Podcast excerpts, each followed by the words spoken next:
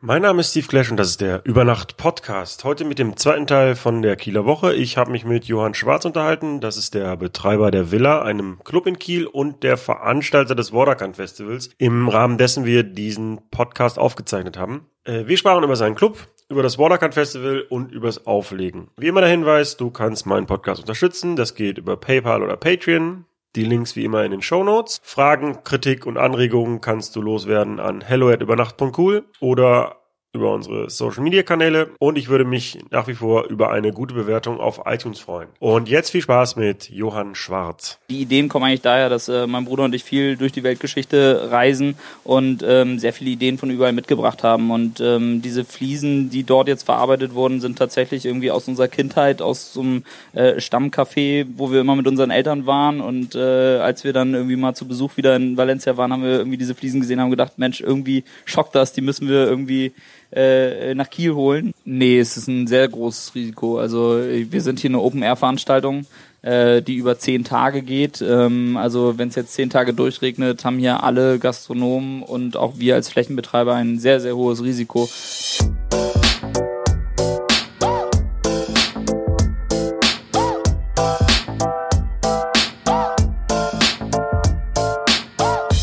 Über Nacht mit Steve Clash. Ich bin Johann Schwarz, der Betreiber der, des Die Villa Clubs und äh, veranstalte in diesem Jahr das wunderschöne Vorderkant Festival hier an der Kiellinie. Ich habe gelesen, dass du in Spanien aufgewachsen bist. Korrekt, In genau. Valencia, um genau zu sein.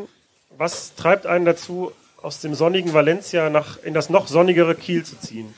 Ja, ich bin als äh, Baby nach Valencia gekommen und äh, bin dort sieben Jahre lang aufgewachsen, äh, zweisprachig und äh, meine Eltern äh, sind zurück nach Kiel gezogen und haben natürlich alle Kinder mitgenommen und dementsprechend bin ich in Spanien groß geworden, aber Kiel ist definitiv meine zweite Heimat.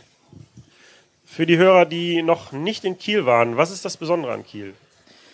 Ähm, also Kiel am Wasser, wunderschön, man ist direkt am Strand, äh, man hat hier wirklich irgendwie die Atmosphäre, die man nirgendwo anders so hat. Äh, wir sind halt hier, wo andere Urlaub machen und äh, das ist natürlich äh, grandios.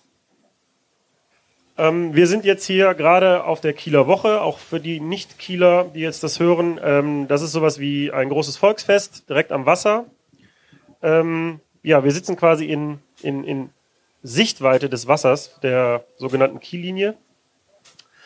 Ähm, nachdem du zurückgekommen bist, oder nicht zurück, nachdem du nach Kiel gekommen bist, ähm, habe ich gesehen, dass du BWL studiert hast an der FH in Kiel. Ist das richtig? Korrekt, richtig, ja. Und äh, was hat dich motiviert, BWL zu studieren? Ähm, also ich komme im Prinzip äh, schon die ganze Zeit aus der Selbstständigkeit. Also ich war schon immer selbstständig, habe äh, viel bei meinem Bruder bei dem Klamottenlabel Shisha äh, mitgeholfen und äh, dementsprechend war für mich klar, dass ich irgendwie in die Selbstständigkeit gehen will. Hab BWL studiert, allerdings auch nicht zu Ende. Ähm, wurde dann abgeworben von der Firma Bacardi äh, die äh, mir einen Job angeboten hat, den ich so nicht ausschlagen wollte und dementsprechend habe ich mich dann dazu entschieden, ähm, quasi, quasi diesen Job anzunehmen, da ich auch vorher auch schon eine Ausbildung gemacht habe zum Eventmanager. Das heißt, du hast dir gedacht, lieber Alkohol als Hörsaal. Nachvollziehbare Entscheidung. Und ähm, was genau hast du bei Bacardi gemacht? Ähm, genau, da war ich Area Manager für Schleswig-Holstein äh, im ersten Jahr, ähm, habe quasi die ganze Szene Gastronomie und, und Veranstaltungen von Bacardi betreut und äh, bin später dann nach Hamburg gewechselt und habe dort ähm, ja die ganze Region äh, Schanze und Kiez äh, gemacht, äh, also sprich Hamburg Szene und das war auf jeden Fall eine sehr spannende Zeit mit sehr vielen coolen Kontakten. Das vermute ich auch mal, dass das dann der Einstieg für dich war, sozusagen ins Nachtleben. Nein, tatsächlich nicht. Also ich habe mit äh, 22 meinen ersten Laden aufgemacht äh, in, in der Bergstraße in Kiel mit äh, zwei Partnern zusammen, unter anderem meinem Bruder und auch Henning Puls. Und äh, das war das Ease in Kiel. Und ähm, wir haben uns damals halt gedacht, dass wir ein, ja, also wir, wir hatten keine wirkliche Alternative, wo wir irgendwie feiern gehen sollten, haben gesagt, irgendwie müssen wir mal selber was auf die Beine stellen. Und dementsprechend ähm, habe ich das quasi nochmal vorgezogen und äh, dann später ins Studium, später zu Bacardi und äh, jetzt wieder in die Selbstständigkeit.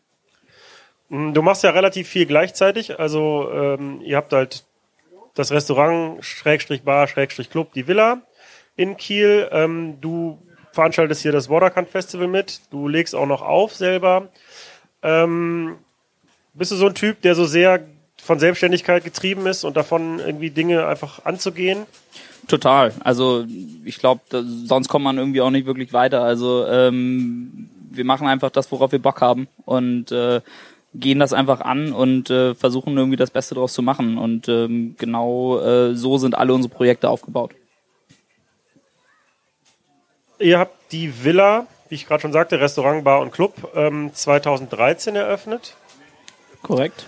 Ähm, ich habe da so ein paar Besonderheiten gelesen, aber erzähl doch mal aus deiner Perspektive, so was macht die Villa aus und wie sieht euer Programm aus, eure Karte?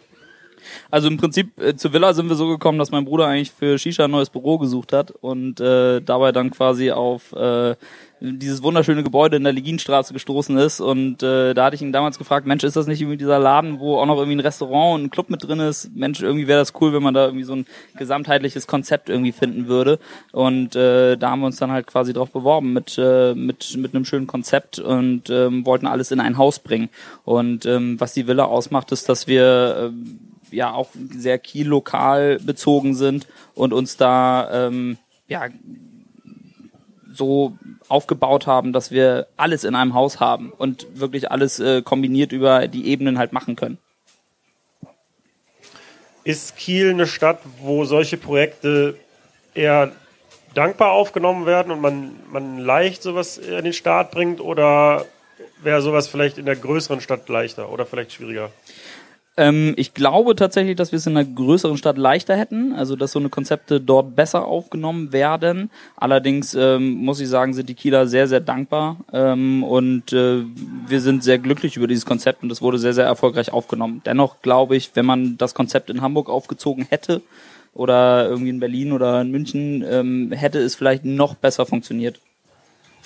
Eine Besonderheit ist ja, dass ihr in eurem Laden sehr viel selber gemacht habt. Ähm, insbesondere das Design. Ich habe gelesen, äh, die Fliesen von der Theke stammen aus Spanien und dann gibt es so eine besondere ähm, ja, Wasserinstallation, das als äh, Waschbecken dient.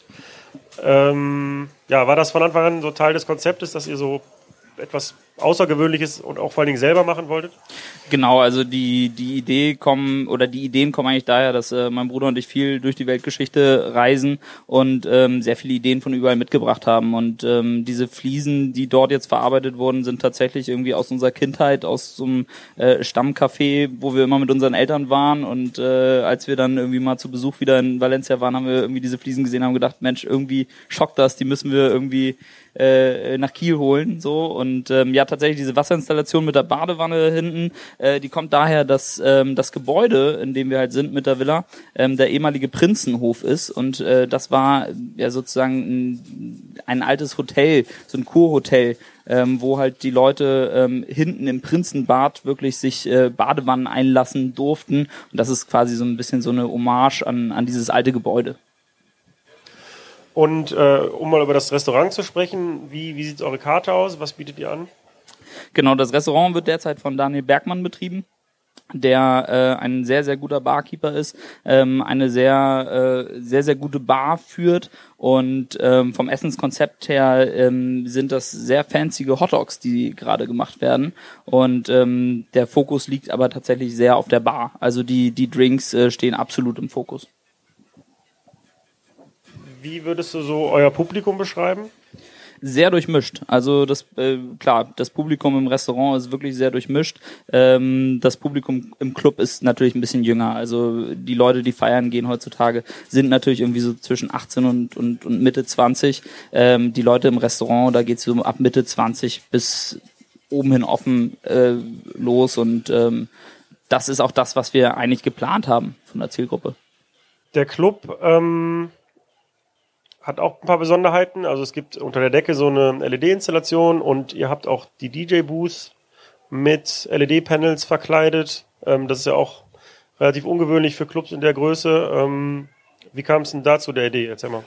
Ähm, also wir haben in unserem ersten Laden tatsächlich auch eine ähm, LED-Decke gehabt, die aber zweidimensional war. Und äh, nachdem wir jetzt gesagt haben, wir machen nochmal einen Laden auf, haben wir gesagt, wir brauchen irgendwie das Upgrade 2.0 und äh, haben uns dann entschieden, ähm, ja eine dreidimensionale Decke äh, zu, zu machen, in der quasi die LED-Effekte dreidimensional ähm, sozusagen abgespielt werden können. Ähm, das DJ-Booth ähm, ist komplett aus LED-Panels, also man kann richtig Videos drauf abspielen und das war immer so ein bisschen der Grund, dass wir gesagt haben, wir wollen gerne die DJs in Szene setzen. Also die Bookings, die wir halt machen, sind uns wichtig. Ähm, der DJ soll im Fokus stehen, die Leute sollen zum DJ hinfeiern und das war quasi der Hintergrund, warum wir gesagt haben, ähm, wir wollen da nicht 0815 irgendwie irgendwas hinbauen, sondern uns Mühe geben und äh, das so schön wie möglich gestalten. Ist, ähm, ist die Decke auch ein Eigenbau oder habt ihr euch das äh, reinbauen lassen? Ähm, also es ist quasi ein Eigenbau, weil diese ähm, Sticks, die dort quasi von der Decke hängen, die gibt's so quasi nicht zu kaufen. Also normalerweise, wenn man die kauft, sind die halt weiß und man, man sieht das so. Wir haben die schon Maß anfertigen lassen, genauso wie auch das DJ-Booth. Also ähm, der Techniker, mit dem wir es zusammengebaut haben, der hat schon gesagt, äh, so ein Projekt macht er nicht nochmal mit, weil das ganz schön anstrengend gewesen ist. Wie ist, also was denn ist genau deine Aufgabe in der Villa? Also ihr seid ja zu viert, glaube ich, ne, die das betreiben. Ähm, wie sieht denn deine Aufgabe da aus? Genau, also ich bin ähm, alleiniger Geschäftsführer ähm, und äh, betreibe quasi den Club und äh, kümmere mich jetzt äh, in der Firma quasi um weitere Projekte, wie zum Beispiel das Watercan Festival und ähm, arbeite im Club ähm, mit ähm, Abendbegleitung oder Betriebsleitern, die quasi mich dann so ein bisschen unterstützen in den Abendschichten, wenn es jetzt auch gerade so um andere Projekte geht. Und wie sieht so ein, wenn du jetzt nicht hier auf dem Festival bist, sondern für den Job in der Villa, wie sieht da so dein typischer Tagesablauf aus? Ähm, ich kümmere mich hauptsächlich ums komplette Booking, ähm, um die Personalplanung, um die Bestellung, um die Abrechnung. Ähm, wir machen die Buchhaltung Haus, äh, im Haus intern, die ganze Personalabrechnung. Ähm, das sind alles natürlich äh, Sachen, die vorne rum niemand sieht. Ähm, aber das ganze Backoffice-Thema muss halt gemacht werden und ähm, das liegt komplett in meiner Hand. Also, wann stehst du so üblicherweise auf? Ähm, so gegen acht und bin dann meistens so zwischen neun und zehn im Büro und dann geht äh, geht's bis 18, 19 Uhr, je nachdem, ähm, was wir für Veranstaltungen haben. Äh, dann natürlich auch irgendwie länger. Und am Wochenende bist du dann entsprechend auch im Laden. Genau, also kommt so ein bisschen drauf an. Das letzte halbe Jahr war ich jetzt nicht so viel da, weil ich mich wirklich ums Watercan Festival gekümmert habe, weil da sehr viel Organisation drin steckt. Ähm, ansonsten bin ich am Wochenende auch im Laden, weil ich mir natürlich sehr, sehr gerne anschaue, ähm, was da so los ist und was da geht und wie die Leute am Feiern sind. Ähm, wie würdest du so euer musikalisches Programm im Club beschreiben? Weil du sagtest gerade, du machst das Booking. Ähm, wir sind da ein bisschen breiter aufgestellt. Also wenn wir unter der Woche Veranstaltungen machen, sind die sehr studentisch ähm, aufgezogen, also sehr querbeet. Ähm, momentan ist das Konzept so, dass wir den Freitag eher ähm, musikalisch offen halten ähm, und mehr so ein bisschen in Richtung Hip-Hop, Trap, Bass, ähm, Dancehall äh, gehen. Äh, und der Samstag dann eher der elektronische Tag ist bei uns. Ihr seid ja ähm, in unmittelbarer Nähe auch noch zu anderen Läden, wie zum Beispiel der Schaubude oder dem Luna. Würdest du sagen, es ist gut, ähm, wenn man noch andere Läden in der Nähe hat und man, man ergänzt sich da und irgendwie, oder ist es ähm, eher dann eine Art von Konkurrenz? Nee, überhaupt nicht. Also ich finde es richtig gut. Ähm, wir arbeiten mit allen Läden zusammen. Wir machen auch zum Beispiel dieses Kieler Viertelfest alle zwei Monate äh, mit allen Läden in, in der Region oder jetzt in dem Stadtviertel äh, zusammen. Äh, wir helfen uns wirklich alle gegenseitig. Also wir haben alle unterschiedliche Konzepte. Ähm, wir ähm, sind da jetzt nicht in der riesen Konkurrenz und ähm, wir sind da wirklich froh, dass wir alle irgendwie einander haben und uns da irgendwie auch bereichern. Ich war, ich habe ja auch jetzt ein paar Mal in Kiel aufgelegt und ich war positiv überrascht, weil ähm, die Partys sehr lange gehen auch, teilweise bis sieben oder so und auch jetzt bei nicht elektronischen Formaten, wo das ja eher unüblich ist. Ähm, wie erklärst du dir das? Also was ist das Besondere also am Kieler Nachtleben? Ähm, das kann ich jetzt so nicht unterschreiben, weil es bei uns tatsächlich so ist, dass die Partys eher ein bisschen früher aufhören. Ähm, unser Laden ist ja offen gestaltet. Wir sind ja im ersten Stock. Äh, nee, Entschuldigung, im zweiten Stock. Ähm, und die Fenster sind offen. Also äh, es ist nicht der klassische Club, wo du halt irgendwie eine Treppe runtergehst in den Keller und äh, alles ist dunkel, du hast irgendwie, siehst irgendwie nichts. Äh, und bei uns ist es tatsächlich so, dass die Leute merken, oh, draußen wird's hell, alles klar, vielleicht sollte ich dann schon mal nach Hause gehen. Ähm, Daher geht's bei uns, ähm, ja, ich sage jetzt mal einen Tick früher los als vielleicht in anderen Läden, hört aber dementsprechend auch ein bisschen früher auf. Ähm, daher kann ich da jetzt irgendwie nicht so viel zu sagen. Ihr habt, du sagtest ja gerade am Wochenende sowieso und manchmal für Studenten auch unter der Woche geöffnet. Ähm, jetzt während der Kieler Woche habt ihr auch oder habt ihr noch häufiger geöffnet oder wie sieht das aus? Genau, jetzt während der Kieler Woche haben wir ähm, auch ein paar Tage unter der Woche geöffnet. Jetzt ähm, heute zum Beispiel haben wir ähm, mit Beauty and the Beats ähm, seine Aftershow-Party vom Watercan Festival äh, im Club. Und ähm, genau, am Donnerstag, also morgen, werden wir mit äh, DJ Diamond ähm, eine Mash-Up-Party haben. Und äh, genau, dann ganz normal das Wochenende geöffnet, Freitag und Samstag. Jetzt mal abgesehen von dem Festival hier, ähm, nur den Club betrachtet, ist äh, dann Kieler Woche auch irgendwie dann ein lukratives Geschäft, nehme ich an, oder ist es dann, mehr los ist in der Stadt und so, ja. Definitiv, also es ist viel, viel mehr los. Also wir haben ja, glaube ich, zur Kieler Woche über drei Millionen Besucher in Kiel über die zehn Tage. Ist ja die größte Segelveranstaltung der Welt. Das wissen nicht so viele Leute. Es wird auch gesegelt, habe ich gehört, ja. ja. Genau, es wird auch gesegelt. Genau, in der Innenstadt ist es natürlich irgendwie mehr, mehr Stadtfest. Ähm, aber draußen in Schilksee wird äh, viel gesegelt. Also wie gesagt, größte Segelveranstaltung der Welt. Ähm, aber auch diese drei, Milio drei Millionen Besucher, die halt hier quasi ähm, in der Stadt sich tummeln, die wollen natürlich auch feiern. Und dementsprechend haben wir eigentlich äh, mit allen Läden, die wir äh, hier in Kiel so haben, das Glück, dass wir da ähm, alle am Wochenende auf jeden Fall ein gutes Geschäft machen können. Würdest du jemandem Kieler oder auch nicht Kieler, der sagt, cool, ich bin jetzt Anfang 20, habe jetzt Bock, einen Club zu öffnen, was, was würdest du ihm raten? Jetzt äh, rückblickend. Oder was würdest du deinem 22-jährigen Ich raten? Ja, das ist eine sehr gute Frage. Also ähm, bei so einer Cluberöffnung hat man natürlich wirklich mit, mit vielen Baustellen irgendwie zu kämpfen. Ähm, bei mir war es tatsächlich so, dass äh, man wirklich immer oder dass ich immer wieder bei Cluberöffnungen irgendwie an den Punkt Securities gestoßen bin. Also die Securities waren für mich immer irgendwie so ein Thema, den äh, wirklich zu erklären, äh, wen will man im Laden haben, wen nicht, äh, wie wie sollen sie selektieren, sollen sie überhaupt selektieren? Äh, das war immer ein sehr, sehr großes Thema. So ähm, Und äh, da würde ich mir auf jeden Fall irgendwie eine sehr, sehr gute Firma suchen, die das äh, vernünftig äh, gestaltet und vielleicht auch sogar zielgruppennah. Also wir haben ja versucht darauf zu achten, dass es irgendwie auch Studenten sind, die irgendwie auch wissen, wer gerne irgendwie bei uns feiern gehen will und ähm, wer das machen will. Das ist ja immer so eine zweischneidige Sache, wenn man als Veranstalter oder als Clubbetreiber äh, am liebsten würde man natürlich, oder unterstelle ich jetzt mal, dass du es auch so siehst, am liebsten würde man natürlich gerne niemanden abweisen und offen sein für alle. Und ähm, aber wir wissen ja auch, dass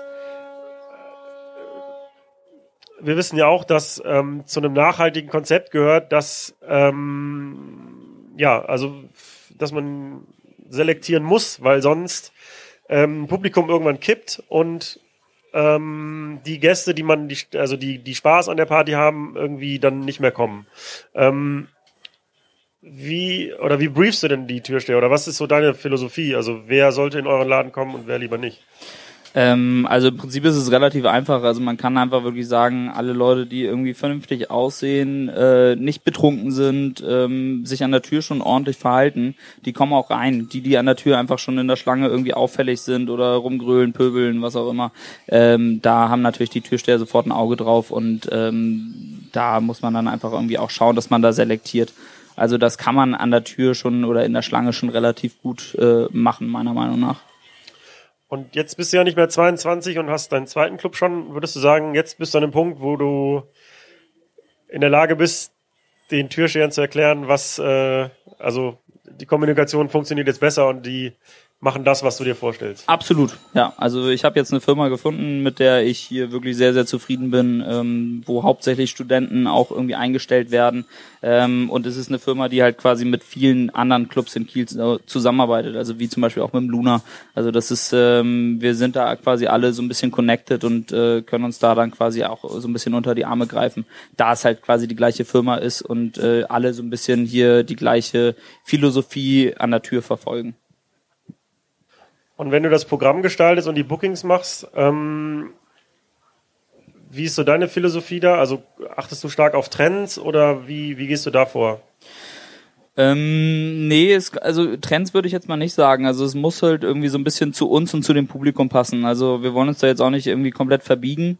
Ähm, ich selber komme eigentlich aus dem elektronischen Genre, bin aber mittlerweile auch sehr bassig und trappig unterwegs als DJ ähm, und äh, buche dementsprechend natürlich auch gerne in, in, in so eine Richtung. Ähm, aber man muss natürlich immer so ein bisschen drauf achten, worauf die Leute irgendwie Bock haben. Und ähm, ich bin da aber auch sehr experimentierfreudig. Also wenn da mal DJs dabei sind, äh, die einfach mal Bock haben zu spielen, dann lassen wir die auch gerne oder auch DJs mal sagen, hey, kann ich irgendjemanden mitbringen, äh, der hat mal Bock irgendwie zu spielen, dann hören wir es halt, hören wir uns das gerne an.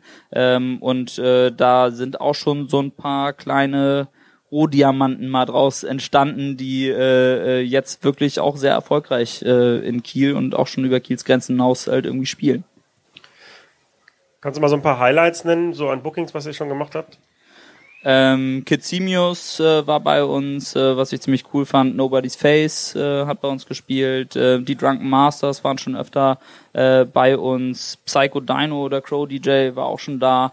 Ähm, ja, das sind so, so die Highlights. Also wir versuchen immer so ein, zweimal im Jahr ein bisschen größere Bookings zu machen. Dadurch, dass unser Laden ein kleiner Laden ist, äh, können wir uns das natürlich von den Gagen her nicht immer komplett erlauben, da jetzt irgendwie komplett auszurasten, was Bookings angeht. Ähm, aber versuchen das immer so ein bisschen auch äh, image-technisch natürlich dann irgendwie ein, zweimal im Jahr irgendwie vernünftig zu platzieren und ähm, ja, sind da auf jeden Fall ganz happy mit. Bevor wir das Thema Villa verlassen, ähm, würde ich jetzt gerne noch wissen, auf dem Weg, also von deinem ersten Club bis jetzt, ähm, so gab es irgendwas, was Aufgaben oder irgendwelche Hürden so aus deiner Perspektive, die so völlig unerwartet kamen? Also vielleicht eine Aufgabe oder eine Schwierigkeit, die vorher überhaupt nicht absehbar war aus deiner Perspektive oder irgendwas? Ähm, also, Genehmigungen einholen oder was ja. auch immer oder wie du eben meintest, Türsteher briefen oder wie auch immer. Also ähm, tatsächlich ist das Thema Konzession natürlich immer irgendwie auch ein, ein heikles Thema. Also wir hatten tatsächlich in unserem ersten Laden äh, das Problem, dass ähm, wir eine Konzession hatten, äh, die das Ordnungsamt irgendwann nicht mehr als Diskothekenkonzession angesehen hat, sondern es äh, stand halt in, in der Konzession Bierlokal mit Tanz.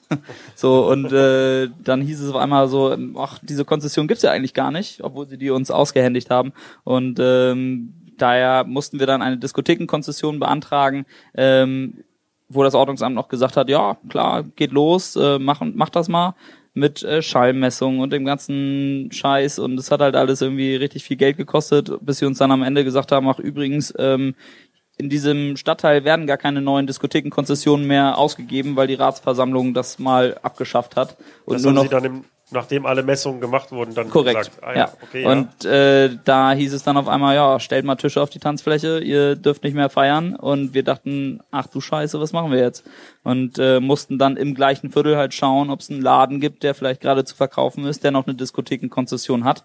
Ähm, da tatsächlich ähm, ja sozusagen diese Altkonzession, wenn sie ein Jahr lang nicht konzessioniert äh, sind, verfallen. So, also sind äh, quasi alle Diskothekenkonzessionen, die hier im, in der Innenstadt quasi noch zur Verfügung stehen, äh, eigentlich äh, wirklich irgendwie Gold wert, weil man sonst eigentlich gar nicht mehr feiern dürfte. Würdest du sagen, das ist jetzt eine Sache, die dadurch resultiert, dass ähm, da so eine hohe Bürokratie herrscht? Oder ist da vielleicht so eine Masche hinter, dass man sagt, äh, irgendwie, das ist anstrengend, wenn da so viele Leute immer nachts auf der Straße rumrennen und wir versuchen jetzt mal so peu à peu die ganzen Lizenzen einzukassieren. Ähm, ja, das kann man so jetzt nicht pauschalisieren. Ich würde sagen, also es hat sicherlich auch mit den Leuten irgendwie nachts zu tun und auch mit irgendwie Polizeieinsätzen, Krankenwageneinsätzen.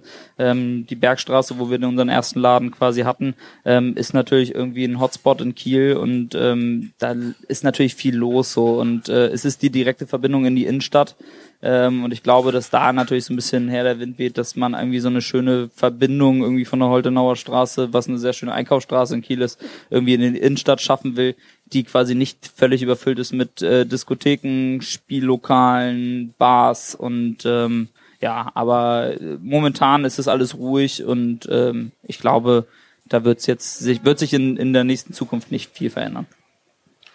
Gut, Möchtest du noch was zur Villa sagen? Sonst würde ich jetzt zum nächsten Thema kommen. Nö, alles gut. Nö. Ähm, so, wir sind hier auf dem Borderkant Festival und das ist quasi ein Festival im Rahmen der Kieler Woche. Kieler Woche, haben wir gerade gesagt, ist das größte Segelfest. Ähm, ich sage immer, das ist so wie eine Kirmes, nur ohne Fahrgeschäfte. Ähm, beschreib doch mal, wo wir hier genau sitzen. So, also wir sitzen hier gerade auf der Bühne vom Vorderkant Festival. Äh, das ist quasi direkt an der Kiellinie, direkt äh, an der Wasserkante, daher auch Vorderkant Festival. Ähm, wir sehen hier gerade die ganze Zeit schöne Kreuzfahrtschiffe an uns vorbeifahren ähm, und äh, schöne Segelboote und genau, ja. Das ist eigentlich ein Ruderverein, glaube ich, hier, ne? Korrekt, richtig. Das ist das Gelände des, der Rudergesellschaft Germania. Und ihr seid zum ersten Mal in diesem Jahr dabei und das ist ein relativ großes Gelände, wenn man mal vergleicht mit den anderen. Ähm, was ist denn die Idee dahinter gewesen? Also was bietet ihr an und was war die Idee dahinter? Also die Idee dahinter war, dass wir halt einfach gesagt haben, äh, wir wollen gerne mal was von Kieler für Kieler auf der Kieler Woche machen. Da, wie du es gerade selber schon gesagt hast, es, es wirkt so ein bisschen wie eine Kirmes ohne Fahrgeschäfte. Und das fanden wir halt immer sehr, sehr schade ähm, dass eigentlich irgendwie Kieler Unternehmen nicht wirklich irgendwie die Chance bekommen, hier selber irgendwie aktiv zu werden und sich zu präsentieren, obwohl es irgendwie eine Kieler Veranstaltung ist. Und ähm, da wir selber schon ähm, seit über acht Jahren hier immer einen Cocktailstand betrieben haben und wir die Standmieten auch mal sehr überteuert äh, fanden, haben wir halt gesagt, wir versuchen es einfach mal und äh, haben ein Konzept geschrieben und haben uns hier auf diese Fläche beworben und haben den Zuschlag bekommen. Ähm, und äh, freuen uns, dass wir jetzt drei Jahre sozusagen den Zuschlag bekommen haben und dabei sein dürfen. Wir hatten ja gerade schon mal im Vorgespräch kurz drüber gesprochen, aber erklär doch noch mal kurz, wie läuft das ab? Also ich möchte jetzt so eine Fläche mieten ähm, für die Kieler Woche. Wie, was muss ich machen? Genau, also die Flächen werden alle offiziell ausgeschrieben ähm, von der Stadt Kiel auf der Internetseite der Kieler Woche. Und ähm, da kann man dann quasi einfach schauen, welche Flächen werden irgendwie frei. Äh, man kann sich dann direkt quasi mit einem Konzept und äh, quasi einem Gebot für die Fläche äh, bewerben und äh, dann entscheidet ähm, das Kieler Wochebüro, welches hier für die ganze Kieler Woche zuständig ist, ähm, welche Konzepte und, und welche ja sozusagen Gebote nachher ähm, wirklich auch interessant sind für die Kieler Woche. Und ähm, wir hatten halt gehört, dass sich so sechs, sieben, acht Leute, glaube ich, auf diese Fläche beworben haben ähm, und äh, wir sind die Glücklichen, die den Zuschlag bekommen haben. Das heißt, es zählt nicht, wer das höchste äh, Gebot abgibt, sondern die Kombination aus einem finanziellen, also einem monetären Gebot und inhaltlich Ganz korrekt, ja. Also ähm, es gibt so ein bisschen das, was, was sie nennen Konzept vor Refinanzierung, ähm, weil natürlich auch die Kieler Woche sehr viel Geld kostet und ähm, die Stadt Kiel beziehungsweise auch Philipp Dornberger, der neue Chef des Kieler Wochebüros, ähm, ein großes Interesse daran hat, dass äh, natürlich sich auch ein bisschen was ähm, ins Positive auf der Kieler Woche verändert und es halt nicht eine Kirmes ist, sondern man halt hier irgendwie auch mit lokalen Leuten irgendwie zusammenarbeiten kann und deswegen hat dieses Konzept großen Anklang gefunden. Ähm, und ähm, dann beschreibt doch mal für die Hörer, was, was wir hier haben. Also was ihr hier anbietet, was macht euch besonders? Ähm, also ich glaube, das größte Highlight hier bei uns ist tatsächlich, dass wir hier ein äh, das Kiel Village haben, ein Dorf ähm, nur aus Kieler lokalen Gastronomen, ähm, die alle hier die Möglichkeit bekommen, zu günstigeren Konditionen halt sich einfach mal selber zu präsentieren, ihre ihr Essensangebot, ihr Getränkeangebot äh, mit sozusagen ja zu präsentieren, dass die Leute es alle mal irgendwie probieren können und essen können. Ähm, da sind wir sehr sehr glücklich, dass die alle mit dabei sind. Und ähm, ja, als zweites haben wir so eine Workshop Area, in der wir halt kostenlos jeden Tag Workshops anbieten, wo Mädels sich Blumenkränze flechten lassen können, wo Kiddies sich schminken lassen können. Wir haben noch so eine Substation hier mit Westwind zusammen, wo die Leute hier wirklich mal irgendwie mit Surfbrettern aufs Wasser rausgehen können und ein bisschen rumpaddeln können. Und ähm, ja, als anderes äh, Highlight haben wir natürlich noch die Bühne, auf der wir ähm, jeden Tag Programm haben, live wie auch DJs und äh, da natürlich auch so ein bisschen geschaut haben, dass das auch viel Kiel lokal ist, aber haben auch ein bisschen außerhalb von Kiel natürlich gebucht, äh, um natürlich den Kielern auch ein bisschen ähm, ja, andere Highlights zu bieten. Wenn du sagst, hier sind ausschließlich ähm, Kieler Unternehmen, ist es dann auch so ein bisschen dann ein Selbstläufer, weil man ja auch ein viel größeres Netzwerk in der eigenen Stadt hat? Also es, ähm, gab es sofort dann Aufmerksamkeit, als ihr angekündigt habt, dass es hier stattfindet? Also mediale Aufmerksamkeit auf jeden Fall. So, also da können wir uns wirklich nicht beschweren. Ähm, wir sind natürlich hier direkt zwar am Lauf, allerdings ist die Fläche, wie du auch selber siehst, ähm, zweigeteilt. Also wir haben quasi eine Fläche direkt vorne am Lauf ist und eine Fläche, die äh, im hinteren Bereich ist. Und äh, da müssen wir natürlich auch so ein bisschen schauen, dass man auch die Leute von diesem Lauf auch nach hinten bekommt. Das ist natürlich irgendwie eine Aufgabe, äh, die wir dieses Jahr zum ersten Mal natürlich austesten und gucken, wie man die quasi am besten gelöst bekommt. Ähm, aber es klappt von Tag zu Tag viel besser. Ist es denn dann, wenn man hier eine Fläche bekommt, äh, letztlich dann auch ein Selbstläufer? Also ist es dann ein Garant dafür, dass man hier mit äh, Geld überschüttet wird oder ist es immer ein großes Risiko? Nee, es ist ein sehr großes Risiko. Also wir sind hier eine Open-Air-Veranstaltung äh, die über zehn Tage geht. Ähm, also wenn es jetzt zehn Tage durchregnet, haben hier alle Gastronomen und auch wir als Flächenbetreiber ein sehr, sehr hohes Risiko, dass wir da natürlich mit einem äh, sehr großen Verlust rausgehen. Ähm, allerdings meine Erfahrung auch aus den äh, letzten Jahren als Cocktailstandbetreiber auf der Kieler Woche ähm, haben wir da jetzt nie irgendwie negative Erfahrungen gemacht. Natürlich gab es auch mal Jahre, wo man halt ähm, auch mal ein kleines Minus gemacht hat. Es war aber jetzt nie irgendwie ähm, jetzt richtig schlimm. So und äh, wir glauben an dieses Konzept und deswegen haben wir gesagt, wir ziehen das durch. Ja, toll, toll, toll. Wir sitzen auch gerade in der Sonne, also es regnet nicht der Sommer meint es ja bisher ganz gut mit uns. Ja, zum Glück, ne? ähm, warst du auch mitverantwortlich, das Programm zusammenzustellen hier? Oder wie, wer hat, wer, wer überhaupt hat mitgeplant? Ähm, genau, also mein Bruder ist äh, Mitveranstalter und ähm, ums Booking habe ich mich komplett alleine gekümmert und ähm, habe äh, die komplette Bühnenplanung gemacht. Und ja. Ähm, wie lange habt ihr geplant? Jetzt gut fünf Monate. Also fünf Monate seit Zuschlag ähm, haben wir da quasi Vollzeit dran gearbeitet. Ähm, meine Azubine Charisse war auch mit am Start. Die macht gerade eine Ausbildungsveranstaltungskauffrau bei uns im Unternehmen und das ist natürlich ein äh, sehr cooles Projekt für sie, um auch richtig äh, Berufserfahrung quasi mitzunehmen. Und ähm, da haben wir natürlich irgendwie sehr viel Gas gegeben, aber wir haben natürlich so ein bisschen auch alle Entscheidungen so ein bisschen zusammengetroffen wie wir das quasi aufbauen. War das für dich so eine neue Herausforderung? Weil ein Festival ist ja nicht ein Club. Total, also absolut. Aber es war auch immer irgendwie ein Traum von mir, mal irgendwie was Größeres zu machen, ähm, auch im Open-Air-Bereich. Und ähm, jetzt haben wir hier die Möglichkeit dazu, drei Jahre Vollgas zu geben und äh, hier was Cooles auf die Beine zu stellen. Und ähm, ich finde, das äh, ist uns eigentlich sehr gut gelungen und wir sind auch echt froh, dass hier die ganzen Gastronomen mit am Start sind und äh, hier das mit uns irgendwie zusammen wirklich auch aufbauen. Also wir merken, das ist ja wirklich irgendwie ein Prozess, der von Tag eins wahrscheinlich bis äh, zum letzten Tag noch irgendwie trotzdem in der Aufbauphase steckt. Also jeden Tag sind hier noch Leute irgendwie am Rumwerkeln, am Schilder bauen, am Malen, am Basteln und äh, irgendwie bringt das auch extrem viel Spaß. Auch wenn es extrem stressig ist und wir alle auch extrem müde sind und kaputt sind, aber äh, trotzdem, ich glaube, wir sind da alle echt happy, so wie es gerade läuft. Wie lange habt ihr täglich geöffnet? Ähm, unter der Woche bis 0 Uhr, am Wochenende bis 1 Uhr. Und wann fangt ihr an? Ähm, wir fangen um 10 Uhr an. Ähm, diese, das Ende ist ja im Grunde wahrscheinlich eine Regelung von der Kieler Woche. Also die sagen dann Mitternacht bzw. 1 Uhr ist Schluss. Korrekt, richtig. Also ähm, bis Mitternacht äh, darf quasi unter der Woche und am Wochenende ausgeschenkt werden. Ähm, äh, nee, Entschuldigung, falsch, äh, unter der Woche bis 0 Uhr, am Wochenende bis 1 Uhr und das Musik, die, das Musikprogramm muss halt immer um 0 Uhr beendet sein, da wir natürlich auch Anwohner hier drumherum haben und äh, es dafür halt eine Ausnahmegenehmigung zur Kieler Woche gibt.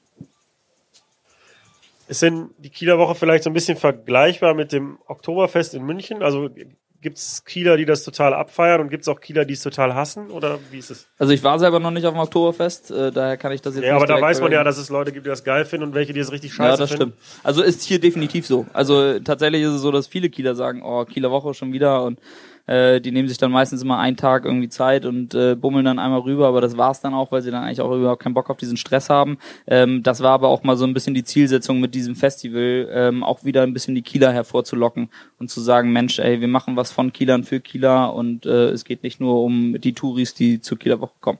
Was war bis jetzt hier auf dem Festival ein besonders schöner Moment und was war ein besonders wenig schöner Moment?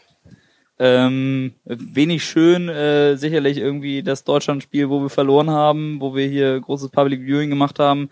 Das war natürlich sehr traurig. Da äh, war auch so ein bisschen die Stimmung nachher echt gedrückt hier. Ähm, äh, positiv, also da kann ich echt sagen, also bis jetzt war für mich jeder Tag irgendwie irgendwie ein Highlight und ich war froh, wenn wir irgendwie äh, das Musikprogramm durchhaben äh, und äh, das hat echt alles bis jetzt sehr sehr gut funktioniert und ähm, auch vielen Dank nochmal an alle, die hier fleißig mithelfen bei der Technik. Mit Ausnahme jetzt von der Uhrzeit, die wir gerade schon angesprochen haben, gibt es noch andere Vorgaben inhaltlich ähm, von der Kieler Woche für alle Stände? Ähm, nicht direkt. Also wir müssen natürlich irgendwie mit Pfandbechern arbeiten, damit wir hier jetzt irgendwie keinen großen Müll irgendwie verursachen. Aber ansonsten gibt es da eigentlich keine wirklichen Vorgaben. Also wir haben da wirklich sehr viel freie Hand und ähm, das ist, glaube ich, auch so gewünscht, also dass man hier wirklich so ein bisschen eine eigene Handschrift reinbringen kann. Daher sind wir da eigentlich ganz happy. Also ähm, können uns da wirklich nicht beklagen. Und mit den Genehmigungen und Ordnungsamt und Feuerwehr ist es ähnlich kompliziert wie mit den Clubkonzessionen oder ist es relativ easy? Ähm, ich glaube, die sind Kieler Woche natürlich irgendwie, die, die legen natürlich sehr viel Wert darauf, dass irgendwie alles eingehalten wird, aber dennoch ähm, sind sie da alle irgendwie entspannt und äh, wir sind halt dieses Jahr das erste Jahr am Start und äh, da gucken natürlich alle irgendwie auf uns und schauen, was wir machen. Äh, bis jetzt haben wir aber wirklich nur Lob bekommen und ähm, daher gab es bis jetzt keine Probleme in dem Bereich und da sind wir auch sehr froh drüber. Jetzt wollte ich gerade sagen, wir können gerne den Zuhörern nochmal sagen, dass sie bis ähm, Sonntag, glaube ich, einschließlich noch hier hinkommen können. Aber der Podcast kommt erst am Montag raus. Aber also, wir haben ja einen Livestream, oder? Ich weiß nicht, ob Yannick das jetzt an den Start gebracht hat. Hallo Facebook? Ja, der läuft. Siehst du mich, Facebook? Ja, also wenn der, wenn der, wenn der Facebook-Stream läuft, dann könnt ihr gerne noch bis einschließlich Sonntag hierher kommen. Wenn ihr den Podcast hört, dann sorry, dann müsst ihr ein Jahr warten. genau, bis nächstes Jahr. Möchtest du noch was zum Waterkant Festival sagen? Nö, ich glaube, äh, das war's bis jetzt. Dann reden wir jetzt noch über das Auflegen, weil mein Nachtleben-Podcast ist ja sehr auflegelastig ja. und du legst auch auf. Ja. Ähm, seit wann machst du das und wie bist du dazu gekommen? Ähm, ich mache das tatsächlich seit boah, 2006, glaube ich. Ähm, ich bin dazu gekommen, weil wir damals ähm, ja eher so so Reggaeton Latino Partys halt irgendwie gemacht haben. Äh, da habe ich sehr sehr viel irgendwie aufgelegt. Äh, dann ist das bei mir tatsächlich wieder ein bisschen eingeschlafen und ähm, richtig äh, angefangen habe ich tatsächlich dann erst in meinem ersten Laden, als ein DJ mal äh, ausgefallen ist und äh, ich dann dachte, fuck, was mache ich jetzt? Äh, bin zum Kumpel gefahren, habe mir sein Equipment ausgeliehen. Äh, der Abend war elektronisch äh, angesetzt, äh, war überhaupt nicht mein Genre und äh, ich wurde da so ein bisschen ins kalte Wasser geschmissen. Der Abend hat super gut funktioniert, hat richtig viel Spaß gemacht und äh, seitdem bin ich wieder regelmäßig äh, dabei. Hattest du da digital aufgelegt oder war das noch zur Zeit, wo man die Schallplatten in den Club geschleppt hat? Nee, das war tatsächlich schon digital. Und du hattest dann entsprechend ausreichend elektronische Musik, um den Abend dann zu gestalten. Genau, ich habe das MacBook, äh, die Serato-Box und äh, alles quasi von dem Kumpel mitbekommen und musste mich da ein bisschen durchfuchsen.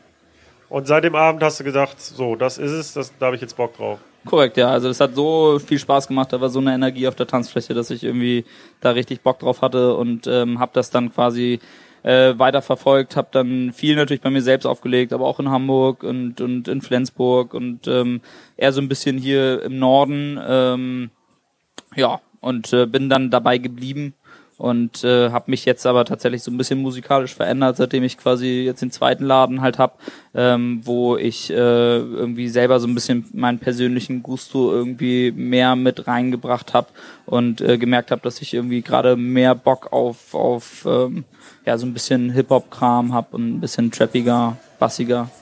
Also du hast elektronisch gestartet und bist jetzt ein bisschen mehr Richtung urbane Musik gegangen. Korrekt.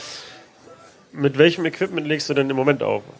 Ähm, ich bin momentan tatsächlich mit CDJs ähm, 2000 Nexus und dem 900er Pult äh, von Pioneer unterwegs und äh, leg mit USB-Stick auf. Wie oft legst du im eigenen Club auf?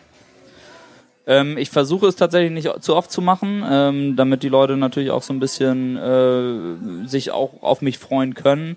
Ähm, daher meistens immer nur so einmal im Monat. Und von den Dingen, die du jetzt alle gleichzeitig machst, also die Villa, das Festival und Auflegen, also was, wo ist so der größte Fokus und was macht dir am meisten Spaß oder ist es alles gleichwertig? Ähm, ich würde sagen, das ist alles gleichwertig. Also ähm, natürlich irgendwie ist so ein, so ein Festival natürlich ein absolutes Highlight, weil man arbeitet da lange drauf hin. Man hat jetzt einfach zehn Tage, wo man hier irgendwie Vollgas auf dieser Veranstaltung arbeitet.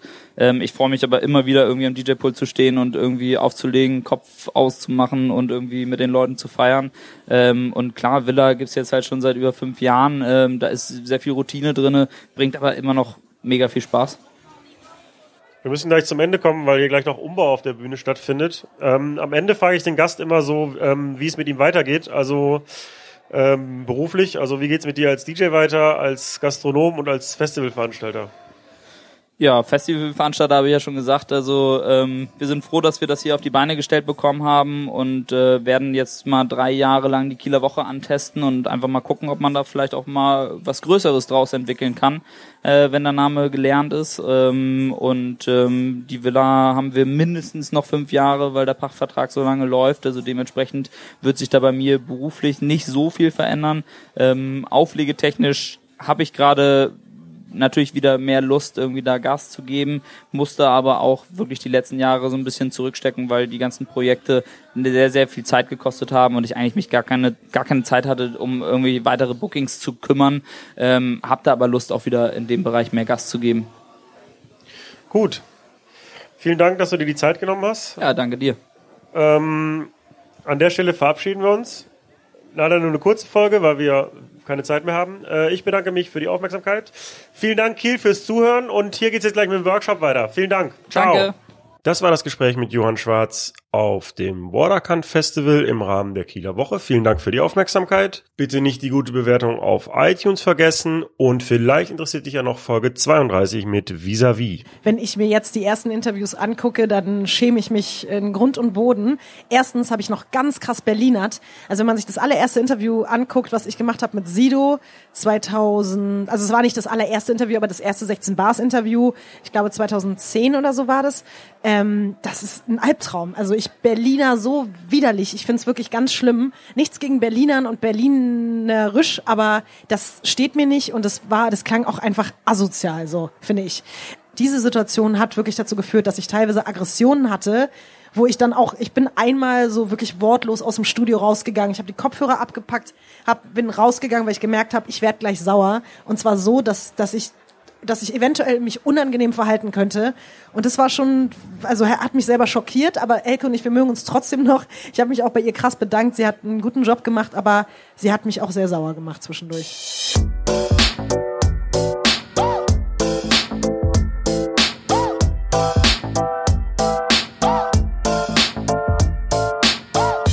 Über Nacht mit Steve Clash. Clash.